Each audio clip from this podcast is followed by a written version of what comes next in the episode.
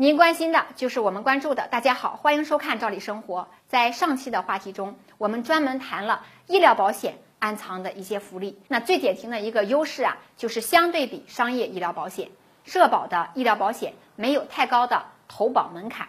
那参保人可以带病投保，生病住院都可以享受医保的报销待遇。而就养老保险而言，有一期话题我们谈过关于提前退休的问题，我们呢也给大家算过一笔账。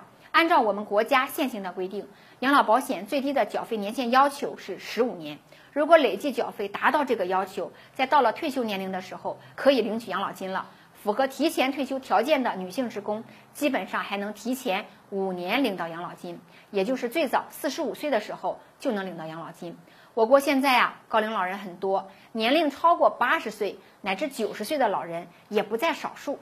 那这意味着这类女职工大约能领到四十多年的养老金，真是太划算了。如果细算下来，同样工作，同样缴费，其实啊，我国的女性参保人要比男性参保人要多领不少养老金，甚至啊，平均算下来能达到多领将近一倍。具体是怎么实现的呢？一共有两点原因。首先啊，我们刚才讲过退休年龄，刨除特殊工种，按照现行规定呢，普通女职工啊，年满五十周岁。女干部五十五周岁，男职工呢六十周岁就可以退休了。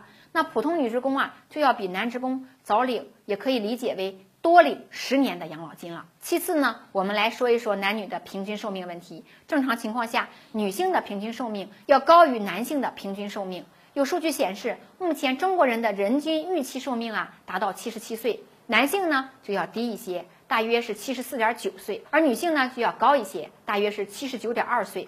那么这么比呀，就是女性平均年龄要比男性的平均寿命高出四岁多一些，再加上大部分女性要比男性提前十年来退休，这么总体算下来，平均呢，女性退休人员要比男性的退休人员多领相当于一倍的养老金了。